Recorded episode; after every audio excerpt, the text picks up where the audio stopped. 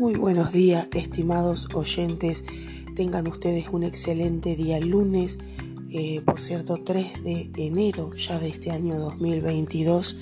Es para mí un honor y un privilegio saludarlos a todos ustedes y queriendo también desearles un muy feliz año nuevo. Espero que hayan arrancado de la mejor manera posible y si no es así, bueno, vamos a, a trabajar en las áreas que tenemos que trabajar recordando que somos creadores de nuestra propia realidad y bueno, que la realidad que queremos vivir la tenemos que construir día a día, dejando atrás eh, el año que pasó, tomando acción en lo que tenemos que tomar acción, quizás eh, hubieron errores que hayamos cometido, bueno, ahora trabajar en eso para no volver a repetir y este, mejorar, ¿no?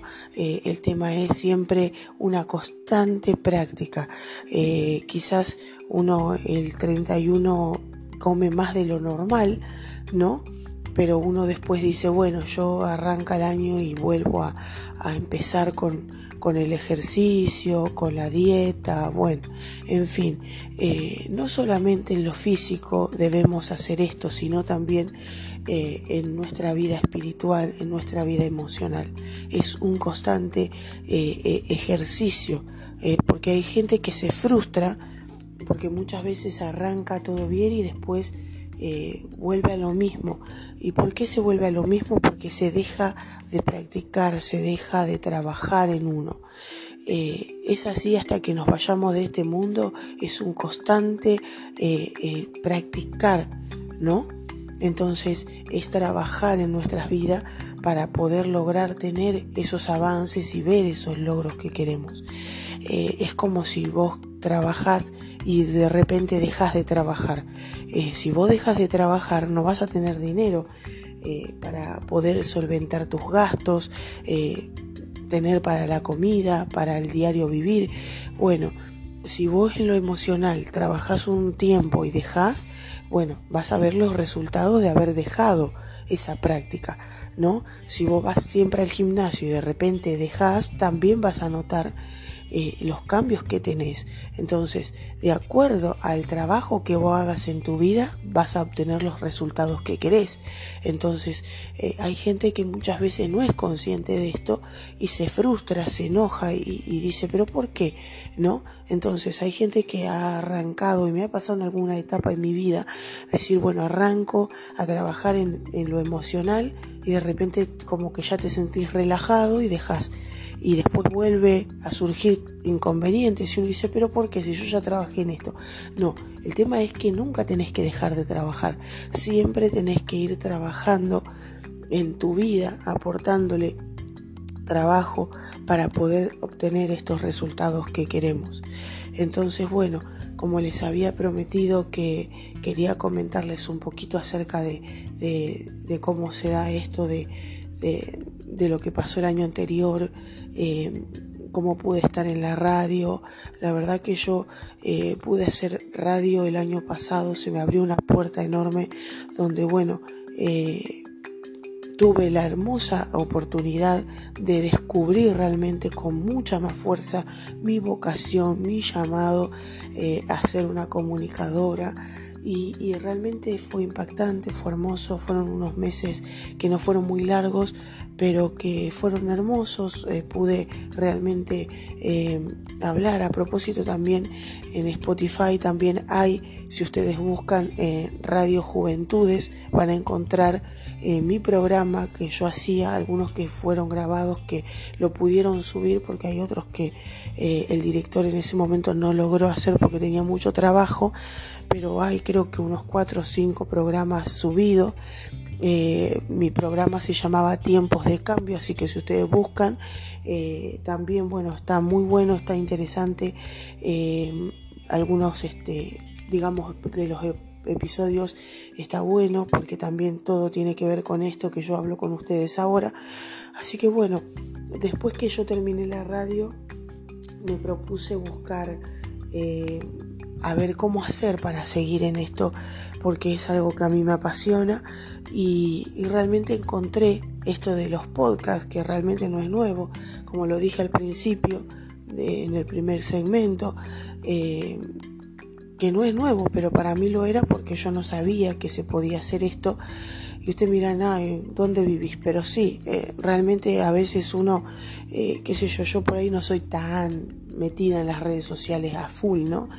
Y otra porque, bueno, al ser mamá de tres chicos chiquitos, uno estoy muy dedicada a mis hijos y realmente a veces no me da el tiempo totalmente. Por eso es que también el último podcast que yo subí eh, fue cortito eh, de unos 15 minutos más o menos, que quizás hayan escuchado alguna desprolijidad, como yo les expliqué, porque realmente hay veces que eh, no me da el tiempo. Por ejemplo, ahora es temprano, eh, entonces yo digamos que tengo que aprovechar momentos así de bien temprano en la mañana, cuando mis hijos duermen, que es el único momento donde no hay ruido ni nada, y bueno, yo puedo este, ponerme a hacer esto, ¿no? Que me encanta.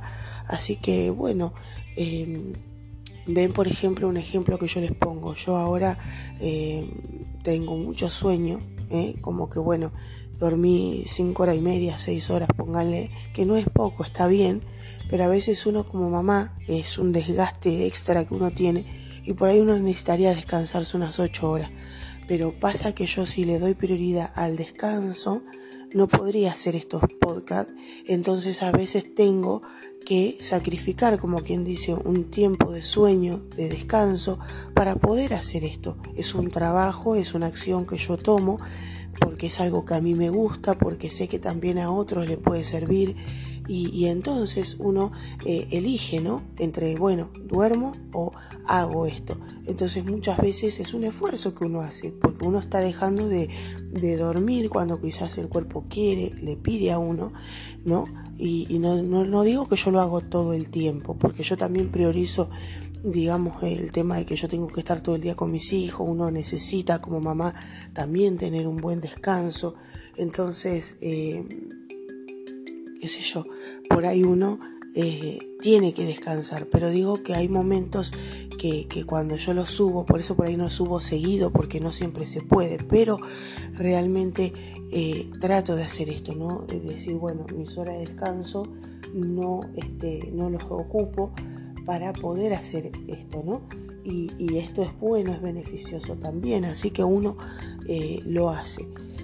Por ahí ustedes escuchan que no lo hablo tan fuerte porque precisamente eh, mis niños duermen y por ahí no quiero que me escuchen tanto, entonces eh, tengo que hablar así por ahí despacio y todo esto, ¿no? Y bueno, como les decía, realmente fue algo muy lindo eh, la, experiencia que viví el año anterior con el tema de la radio. Fue un año donde se me abrió una puerta enorme, una posibilidad y que por ende el hecho de haber dejado de hacer radio este, me dio esta posibilidad de hacerlo desde acá en mi casa también a esto, que, también es algo hermoso, muy lindo y, me encanta. Me encanta poder también comunicar eh, lo que yo he aprendido, que también a, mí me ha hecho muy bien, ¿no? Entonces, mm, yo realmente quiero inspirar también al que me escucha, que quizás tiene alguna vocación, un llamado, que, te estás dando cuenta que lo tenés. Eh, no, no, no digo que sea necesariamente lo mismo que yo, ¿no? Cada uno nace con un don, un talento y uno lo va descubriendo con, los años, ¿no? Eh, entonces, que te animes, ¿no? Y que, si se te da, lo aproveches, lo disfrutes. Eh, y bueno, y si no, este, también podés buscar la manera, ¿no?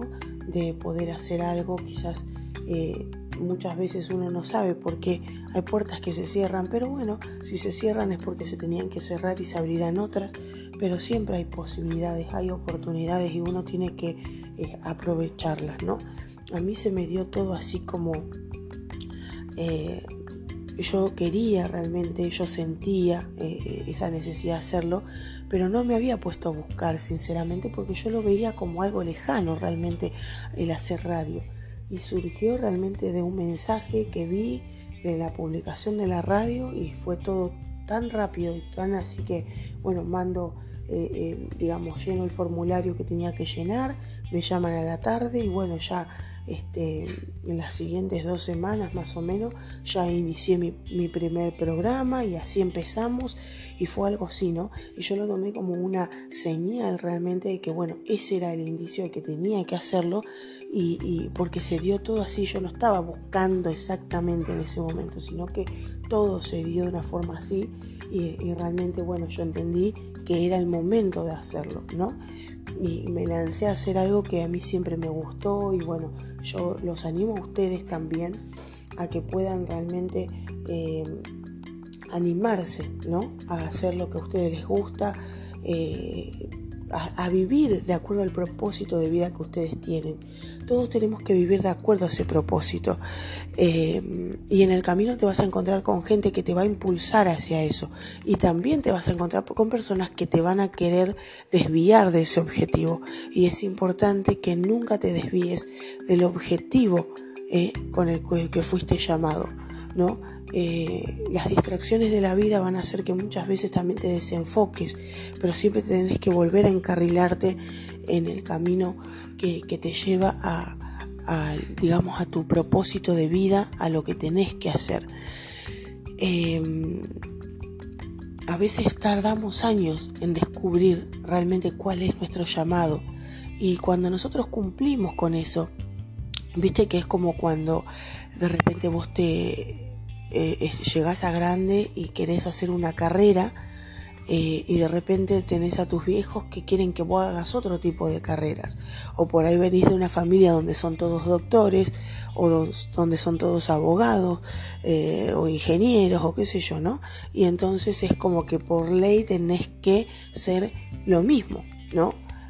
tenés que seguir la misma carrera, pero quizás tu deseo y, tu llamado es otro y vos querés hacer otra cosa, pero muchas veces por complacer a tus viejos terminás traicionándote a vos mismo y a lo que vos querés y terminás haciendo algo que te hace infeliz porque al final no sentís satisfacción, no sentís plenitud porque no estás haciendo lo que es de acuerdo a tu propósito. Entonces, identificar esto también te va a ayudar.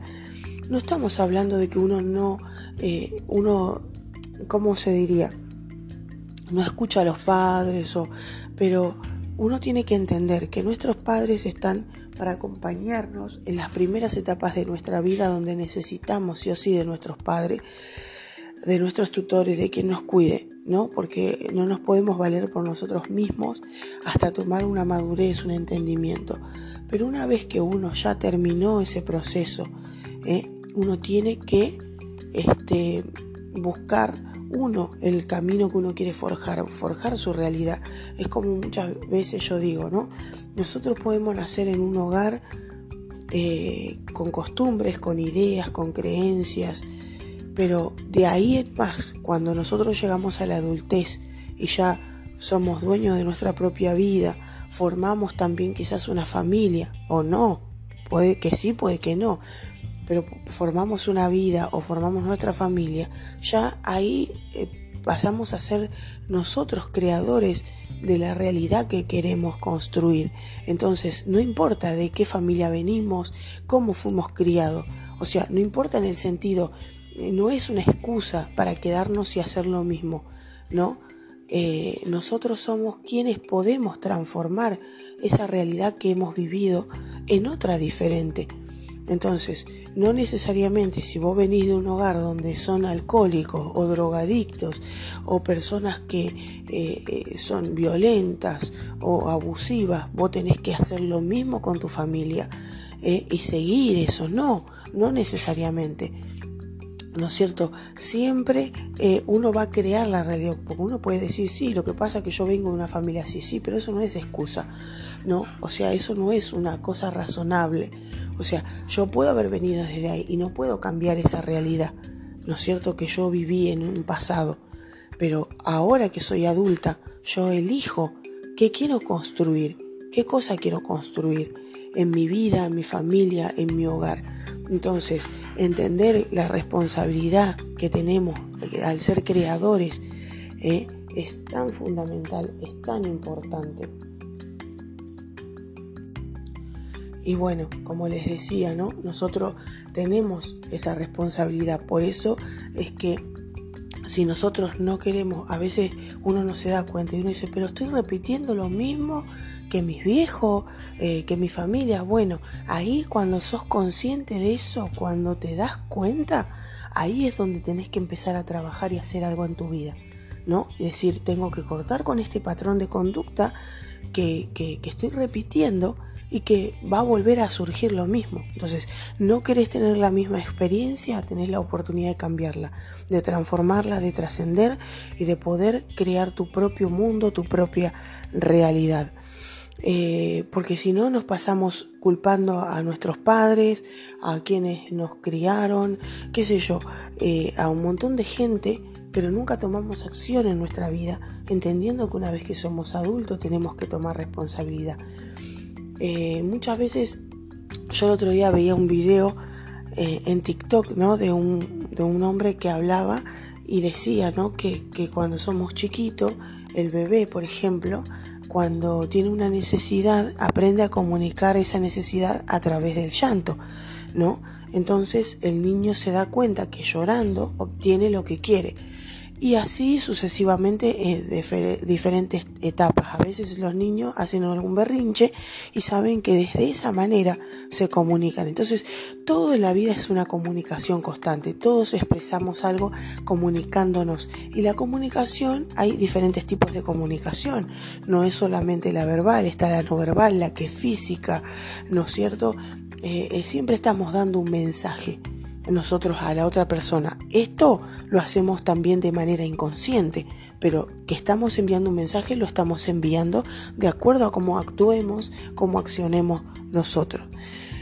Em, entonces, ¿qué pasa? Eh, eh, que el niño para obtener lo que quiere, exprese su, su, necesidad a través de un llanto, de un berrinche, está perfecto porque es la manera que, conoce para poder relacionarse y, obtener lo que, necesita.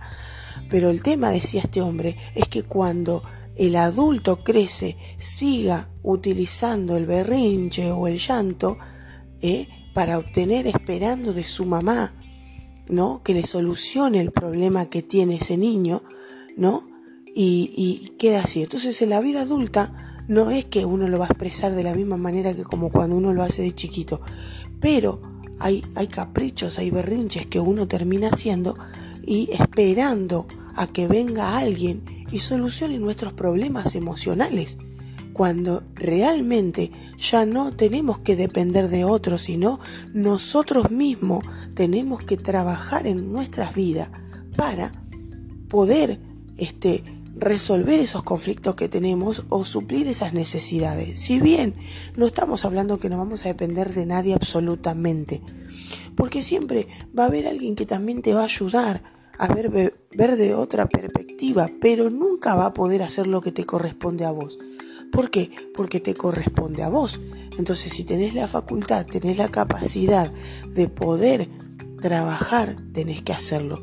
Si vos querés tener tu huerta, tenés que trabajar, sembrar, eh, trabajar la tierra, ¿no es cierto? Trabajás la tierra, la abonás, eh, plantás, después tenés que, regar constantemente para que no se muera la planta, cuidar los bichitos que no, no se la coman, eh, qué sé yo, un montón de cosas que tenés que hacer para que esa planta pueda florecer y te dé lo que vos estás esperando. Entonces, eh, y, se, se, requiere de mucha paciencia, trabajo, esfuerzo, dedicación, atención.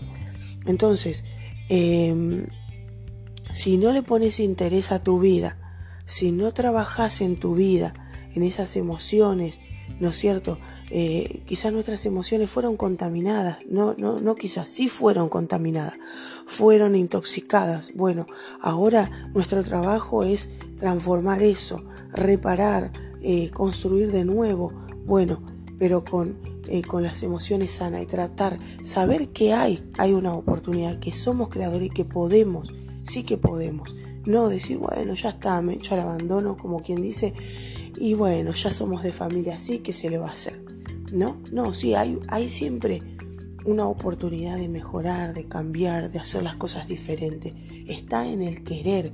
Siempre que uno quiera, se puede hacerlo, con trabajo, dedicación, esfuerzo. Entonces, eh, entendamos que cuando también formamos una familia, cuando tenemos hijos, nosotros estamos sembrando en ellos también, ¿no?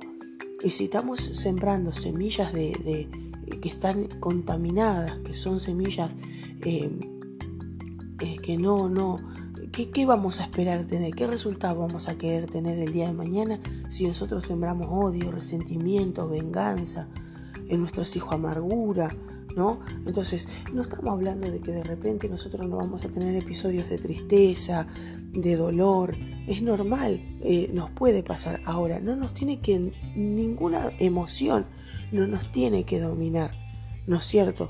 Eh, aún lo que parece bueno muchas veces o lo que es bueno, si se hace en exceso o se practica en exceso o, se vive en exceso, termina por ser perjudicial. Entonces, tratar de buscar un equilibrio en nuestras vidas. No, no decir, bueno, yo niego esta emoción, no la quiero sentir, la reprimo. No, vivir eh, eh, esta emoción, pero no dejar que esa emoción nos domine. El miedo, eh, el, enfado. Hoy justamente me levanté viendo unos videos que hablan acerca de la mente herida. Está muy bueno y hablaba ¿no? de todo esto también que yo les estoy diciendo a ustedes de alguna forma, ¿no? Em, y, cómo nosotros somos creadores también ¿no? de esta realidad que nosotros queremos construir. Entonces, eh, hay gente que se la pasa diciendo, perdón, perdón, lastima, lastima a los demás, se lastima a sí mismo y pide perdón, pero de ahí no sale entonces, ¿está mal decir pido perdón? No, no está mal. Cuando uno sabe que cometió un error, que uno se equivocó, está muy bueno pedir perdón. Pero el perdón sin acción no sirve. ¿Por qué? Porque uno vuelve a repetir lo que ya hizo. Entonces, para no volver a, repetir, el perdón tiene que ir acompañado de acción. Por eso yo les decía en, en el otro segmento que todo tiene que ir acompasado, tiene que ir acompañado. ¿No es cierto? Si yo digo te amo, tiene que ir acompañado de la acción del amor. No, si yo digo te amo, pero yo no demuestro ese amor, no sirve, realmente no sirve. ¿No? Porque lo que uno hace es ilusionar al otro, es terminar como mintiéndole, porque en definitiva tiene mucho peso el accionar que nosotros tenemos. Entonces, tiene que haber coherencia entre lo que decimos y lo que hacemos, entre lo que pensamos, decimos y hacemos. Tiene que estar todo eh, de, digamos, conectado eh, de la, en la misma frecuencia, en la misma sintonía. Porque de no ser así, vamos a tener ese, ese conflicto que surge por haber una incoherencia. Muchas veces eh, tenemos un sentir o un pensar de alguien y no se lo decimos y decimos otra cosa eh, fingimos otra cosa. Y muchas veces eso nos produce un malestar, porque muchas veces no comunicamos realmente lo que sentimos o lo que quisiéramos, porque por miedo al rechazo, por miedo al enojo del otro. Ahora, siempre que uno diga algo del otro que por ahí a uno le, le pone mal y lo haga desde el respeto, está muy bien no creyéndose uno superior al otro, ¿no? Queriendo hacer sentir inferior a la otra persona, sino comunicando para crecer, para mejorar un vínculo, ¿no? Está perfecto. Entonces, eh, nosotros eh, a veces también, como decía este hombre, ¿no? Sufrimos por, por creencias, ¿eh? creencias que son este, impuestas y que hasta el mismo ser humano las impone. Eh, es increíble cómo muchas veces eh, nosotros mismos nos imponemos cosas, ¿no? Creencias que, que arrastramos desde generaciones pasadas, ¿no? Y que creemos que eso es lo correcto. decía este hombre que vivimos en un sueño. ¿no? El ser humano vive atrapado en un sueño, pero que la realidad es otra. Y si a veces uno se pone a pensar detenidamente, uno se da cuenta que mucho de lo que se dice es verdad. Eh, eh, o sea, em, alguien dijo también que nosotros no vemos la vida de acuerdo a cómo, cómo son, sino cómo somos nosotros. Y muchas veces tenemos que entender que nosotros nos relacionamos desde ahí, desde lo que nosotros creemos de nosotros mismos. Nosotros eh, actuamos en base a lo que creemos de nosotros. Y si vos crees que sos una porquería, que sos una basura, que sos... Está bien, eso te lo pueden haber inculcado, eso, te lo pueden, eso pueden haber sembrado en tu vida. Pero de adulto tenés que entender que eso fue algo que alguien más sembró en tu vida, pero que esa no es la realidad. Entonces, entender que hay otra realidad, o sea, que hay una realidad, que lo que, se creó fue algo iluso, algo erróneo, que no es así. Cuando empezás a conocerte realmente, cuando empezás a entender el valor que tenés, lo que realmente sos, ahí te vas dando cuenta de que podés construir una realidad totalmente diferente a la que por años fuiste criado y creído, ¿no? Porque por ahí tus padres te, maltrataron siempre, te dijeron que vos eras una porquería, o que eras el peor, o que vos eras la oveja negra, o que tus hermanos eran mejor que vos, que muchas veces los padres tienden a hacer eso, de, como comparar ¿no? a, los, a los hijos. Eh, disculpen que, bueno, eh, los perros empezaron a ladrar. No son míos, por cierto, ¿eh? eh como les decía, entonces eh, muchas veces los padres tienden a, comparar a, los hijos entre hermanos y crear también una serie de, bueno, este es favorito, este es mejor, el otro no.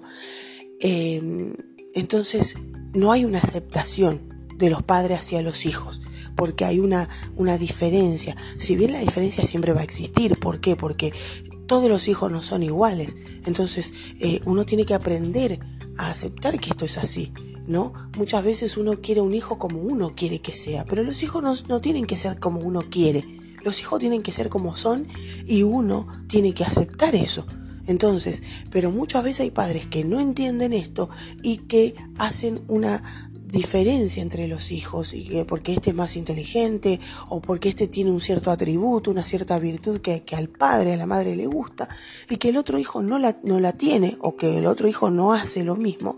Entonces, por consecuencia, eh, hay una negación hacia ese hijo que no hace lo mismo o que no es como el otro. ¿No?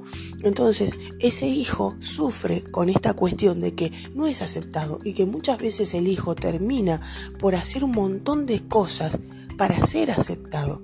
Y es, es tristísimo, es horrible. Yo escuchaba el testimonio también de otro día de un muchacho famoso que ahora no, un hombre famoso que no me recuerdo el nombre, este, que él contaba en programa de PH, en el último programa de PH, que inclusive ustedes lo pueden ver también en Paramount Plus, y eso que creo que está ahí, ¿no?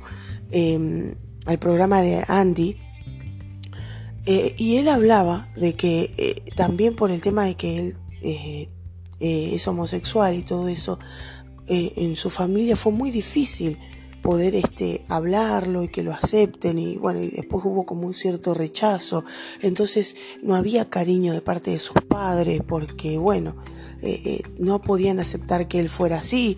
Entonces él terminaba por hacer un montón de cosas de, o sea salir bien en la escuela en los exámenes eh, ser el mejor alumno y todo eso con tal de alcanzar un eh, una aceptación de parte de los padres y él decía que él sufrió tanto, ¿no? Entonces uno, uno ahí ve, ¿no? Como muchas veces uno termina haciendo tanto esto y esto se refleja en la vida de adultos también, o como cuando un padre constantemente te trata mal, terminas por querer hacer cosas para que te valoren, para que te acepten y es algo muy desgastante. Uno hasta lo hace en las relaciones de pareja.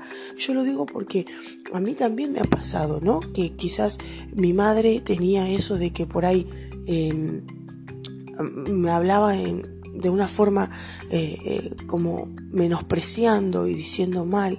Eh, entonces, sos tonta, sos este, una porquería, sos una mogólica, cosas así, ¿no? Que terminaron por hacer que uno yo me la creyera y por años creer que yo era eso, que era una incapaz, una tonta, ¿no? Y, y uno termina por hacer cosas y hacía muchas cosas para ver si mi mamá podía amarme un poco más, valorarme. Y es difícil porque después uno se da cuenta que busca eso en las relaciones de pareja, ¿no? Eh, hasta que uno, bueno, entiende, se concientiza y sana eh, de estas heridas que fueron causadas. Entonces, pero yo de ahí en más ya tengo una vida distinta, soy adulta, entonces yo ya tengo que responsabilizarme y no quedarme ahí, ¿no? En ese nivel donde eh, hubo un maltrato, hubo una herida, sino sanar. Ayer hablaba con mi marido, ¿no? Y hablábamos de, de, que si de repente alguien viene y me, me envenenó, me dio, me dio a tomar veneno, y, y, yo no, no llego a morirme, porque estoy todavía ahí en, en que, entre que estoy agonizando, lo primero, quizás yo no voy a poder, pero el que esté al lado mío, lo primero que va a hacer no es buscar quién fue el que me envenenó, va a buscar de llevarme a un hospital urgente para salvarme la vida. ¿Por qué? Porque ahora lo que urge es sanar, o sea, o, llegar a que me desintoxiquen y que yo no me muera, ¿no? Sería como una estupidez que ponerme a buscar a ver quién fue el que me envenenó, ¿no es cierto? O si alguien vino de repente y me envenenó, eh, perdón, si vino alguien y me acuchilló, yo no voy a estar mirando a ver eh, si, me, si me acuchilló, a ver quién fue. Voy primero y, busco de que me, me, salven la vida porque me voy a morir sangrado. Entonces, eh, no importa quién causó la herida alguna vez. Ahora lo que importa es sanar, es buscar rápido una asistencia, en lo emocional estoy hablando, ¿eh? y curar rápido esas heridas para que no nos mate. Entonces, eso es lo fundamental. Miren, no me di cuenta y me pasé, ya estamos en 31 minutos y 40 segundos. Me pasé realmente, así que ya voy terminando. Eh, discúlpenme, la verdad que no me di cuenta, uno se pone habla, habla y se, se, va, ¿no? Espero que haya servido esto eh, que he compartido con ustedes y nos volvemos a reencontrar en el próximo segmento. Así que los espero, compartan en sus redes sociales eh, si me hacen el gran favor. Un gran saludo a todos ustedes que están escuchando. Muchas gracias. Sean dos, sean tres. Les agradezco de corazón muy profundamente el hecho de que escuchen y perdón la desprolijidad o lo que escuchen. Eh, muchísimas gracias por entenderme y gracias por escuchar. Los espero en el próximo segmento. Chau, chau.